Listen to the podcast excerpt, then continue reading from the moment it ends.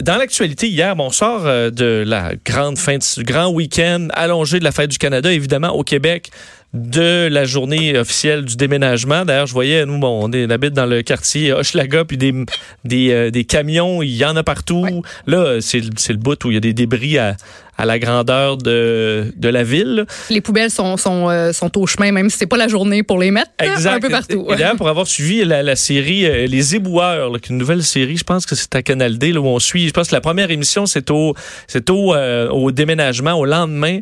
Puis je veux dire, le travail des, des éboueurs, là, je vous salue parce que vous êtes des solides. La quantité, je pense que c'est chose comme 50 tonnes par jour pour une équipe de 2-3 de, de transport, de divans, qui se remplit de puces de lit dans certains ah. cas, mais euh, tu sais, des quantités vraiment incroyables de trucs à soulever que les gens le laissent dans, dans tous les sens sur les rues. Alors, euh, bon, évidemment, l'avantage, le 1er juillet, il a fait relativement beau, il a pas fait trop chaud, il n'y a pas eu de pluie. Alors, pour ceux qui déménageaient, ça a un peu adouci la tâche. Mais évidemment, c'est un casse-tête pour bien des familles. On en a parlé que cette année, ça semblait être plus difficile euh, au niveau du logement pour certaines familles, des gens qui ont euh, de la difficulté à se trouver un, un, logement. Situation, puis on en a parlé dans les dernières euh, fait la semaine dernière avec certains experts sur pourquoi cette crise-là semblait être de retour alors qu'on en avait beaucoup parlé au début des années 2000. Ça s'était un peu calmé. Et euh, dans les derniers jours, on peut, fait hier, on peut voir euh, des titres qui pouvait porter à confusion. On lisait à la fois, je cite le, Journal de Montréal, disait les demandes d'aide au logement ont quadruplé en un an à Montréal. Et en même temps, on voyait euh, des, des, des, euh, des articles qui disaient la situation du logement est sous contrôle, assure la ministre de l'Habitation. Alors, est-ce que la ministre a été un peu euh, positive, disons, face à cette, cette situation qui, selon d'autres, entre autres le Frappru, évidemment, est dénoncée comme étant une, une, crise carrément du logement. hier, Andrés Fontesilia du, du, de de, Québec solidaire a critiqué assez durement euh, la ministre André Laforêt dans sa gestion de cette crise du logement. On en parle euh, avec lui à l'instant. Monsieur Fantesilia, bonjour. Oui, bonjour, monsieur. Euh, vous allez bien? Oui, ça va très bien vous-même. Oui, donc vous avez sursauté en attendant les propos de, de la ministre comme quoi la situation était sous contrôle? Oui, euh, je pense que Madame la, la ministre euh, Laforêt, elle fait plus euh, une opération de communication qu'une véritable gestion de la crise du, du, logement. Elle fait preuve, à mon avis, de jovialisme. Elle refuse de voir la réalité. Et, voilà, on se retrouve avec une situation grave et qui n'est pas terminée. Et le 1er juillet risque de s'allonger au 1er, 1er août. Il y a plusieurs locataires qui ont eu un mois, un mois de sourcils d'autres qui sont hébergés euh, dans des hôtels, dans des résidences étudiantes, qui cherchent activement du logement, d'autres qui sont hébergés chez des, amis, chez des parents, etc. Donc, euh, la crise du logement n'est pas finie, et on doit euh, continuer à s'activer sur ces dossiers. Parce que selon vous, on voyait les, chiffres, euh, les, chiffres dévoilés par le Frappru. Bon, chaque année, euh, ils en donnent. On dit près de 500 ménages ont demandé de l'aide euh, un peu avant le 1er juillet. C'est beaucoup plus que, bon, que, les, dernières années. On dit hier, c'était au moins 175 ménages qui n'avaient pas toujours trouvé de logement. Mais vous associez aussi qu'il n'y a pas seulement les gens qui sont sans logement, mais il y a ceux qui sont qui se retrouvent mal logés, qui acceptent des, dans certains cas des appartements insalubres ou qui sont trop petits pour leur famille. Donc, il y a au-delà de la statistique, aussi des gens qui se retrouvent dans des endroits où ils devraient peut-être pas être. Tout à fait. Vous avez raison. Les chiffres des ménages hébergés par la ville de Montréal cachent euh, la, une autre réalité. Les véritables icebergs, c'est de tous les gens qui euh, ont été obligés euh, d'accepter des logements insalubres avec des plein d'insectes, de, de, coquerelles, de la moisissure, etc., à des prix exorbitants, et, parce qu'ils ne trouvaient rien d'autre pour pour se loger. Donc il y a c'est un problème, c'est un problème très très grave et le gouvernement doit prendre des mesures urgentes et à, court terme et à long terme pour régler cette situation-là. Euh, la ministre euh, la Forêt a aussi parlé dans les derniers jours de, de rendre légal le dépôt de garantie aux propriétaires. Bon, on sait que ça se fait énormément, même si c'est pas légal. puis je l'ai vécu étant en, appartement, propriétaire qui dit bon ben vous allez me payer un, un mois d'avance, au moins ça lui assure mm. que vous allez pas lui donner un peu de jeu s'il a besoin d'aller à la régie du logement, s'il y a un problème, s'il y a des bris ou quoi que ce soit. Euh, cette idée de rendre ça légal, vous êtes clairement contre?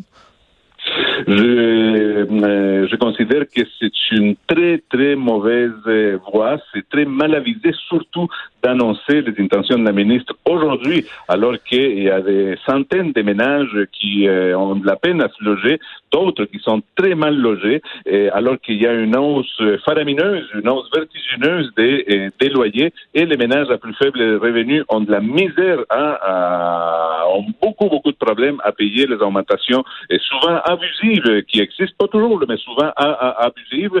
Donc, la ministre rajoute une couche à la difficulté euh, des personnes à faible revenu pour se, pouvoir se loger décemment. Mais M. Fonticelli, on sait que dans le, cas de, certaines personnes semblent avoir de la difficulté à se loger, que ce soit par euh, bon des fois des, des, des, des, préjugés de certains propriétaires, des groupes qui sont plus, qui vont inquiéter des propriétaires qui ont l'air d'avoir moins d'argent ou autres qui ont l'air à problème. Est-ce que d'avoir dans ce cas-là un dépôt légal de garantie, ça peut pas faciliter à certaines personnes l'accès à un logement dans la mesure où au moins il y a cette garantie-là, puis le propriétaire pourrait accepter des gens qui n'auraient peut-être pas normalement accepté?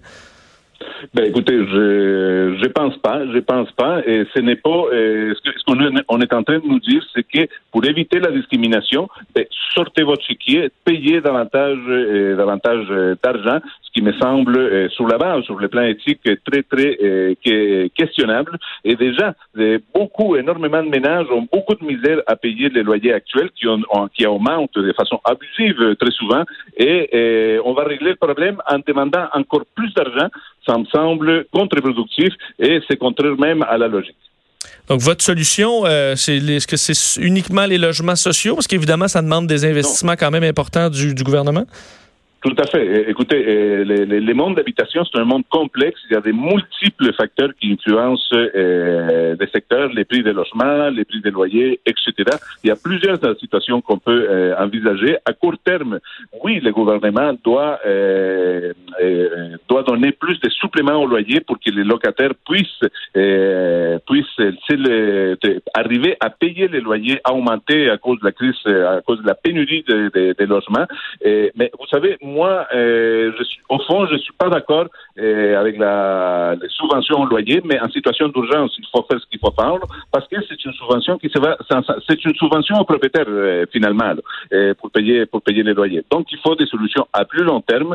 Dans à, moyen terme, il faudrait par exemple un registre des loyers afin que les locataires puissent voir si les nouveaux locataires qui occupent un logement puissent voir s'il y a une, augmentation abusive des loyers et qu'ils aient la possibilité euh, d'aller euh, exiger justice à la régie du logement. Et à plus long terme, il faut augmenter de façon, de, façon décidée le nombre des logements sociaux destinés à, aux ménages à faible revenu où ils pourront payer payer euh, où ils pourront payer moins cher. Parce que vous savez, en, ce moment, euh, dans la, grande majorité des immeubles locatifs, les propriétaires veulent, euh, oui, veulent rentrer dans l'investissement, veulent avoir des, profits, mais le logement social est justement destiné, n'a pas la finalité de faire du profit, mais seulement de donner le droit à des gens de vivre décemment dans un, dans un logis. Donc, il faut impérativement augmenter le nombre de logements sociaux et la ministre nous dit qu'elle va bonifier les budgets, mais on attend depuis des mois qu'il fasse, euh, qu'il fasse la bonification des budgets et des programmes de logements sociaux. En terminant, M. Vodessier, je vois euh, encore des projets euh, de, construction dans, à Montréal, mais sur le même cas aussi à Québec, d'immenses tours. à Montréal, on parle de tours immenses, de grands luxe, à, à peu près 1000 dollars le pied carré, qui sont souvent achetés, puis on le voit par des investisseurs asiatiques qui seront même pas là, qui font du de la, bon qui, veulent carrément faire de l'investissement pour le futur. Est-ce que c'est un problème selon vous? Est-ce qu'on devrait obliger ces, ces, grands projets-là à intégrer une partie d'appartements ayant un prix quand même accessible pour pas bon, vider le centre-ville de ses, de ses habitants? Ben, je suis tout à fait d'accord avec ces mesures-là. Euh, tout d'abord, il faudrait, euh, il faudrait imposer une taxe, comme ça se fait déjà euh, dans des villes qui sont pas particulièrement socialistes. À, Toronto ou à Vancouver, imposer une taxe substantielle de 15-20% aux acheteurs étrangers qui ne qui ne qui vont pas résider dans ces dans ces logements-là. Et donc aux non-résidents, une taxe supplémentaire aux non-résidents pour éviter justement la spéculation foncière qui fait, fait monter l'ensemble du prix de l'habitation, hein, pour les propriétaires, pour les locataires, etc. Et, d'autre part, oui, nous sommes d'accord avec euh, la politique de la ville de Montréal qui vise à intégrer des logements sociaux dans les grands projets de construction. Parce que vous savez, le problème, c'est pas qu'il n'y a pas de construction de logements. Il y en a énormément. On a qu'à se promener au centre-ville de Montréal, Toronto ou euh, Montréal au Québec ou d'autres ou d'autres villes du, Québec. Il y en a des logements, sauf que ces logements sont excessivement chers, ne s'adressent pas aux populations à plus faible revenu pas euh, loger là. Donc, il faut, oui, une, une, politique, des politiques municipales qui visent à intégrer des projets de logements sociaux dans les grandes tours à condo euh, qui se construisent euh, un peu partout à travers la province. C'est très clair. Merci beaucoup, M. Fontessia. Merci. Au revoir. Au revoir, Andrés Fontesilla, responsable euh, en matière de logement chez Québec solidaire, député de Laurier-Dorion.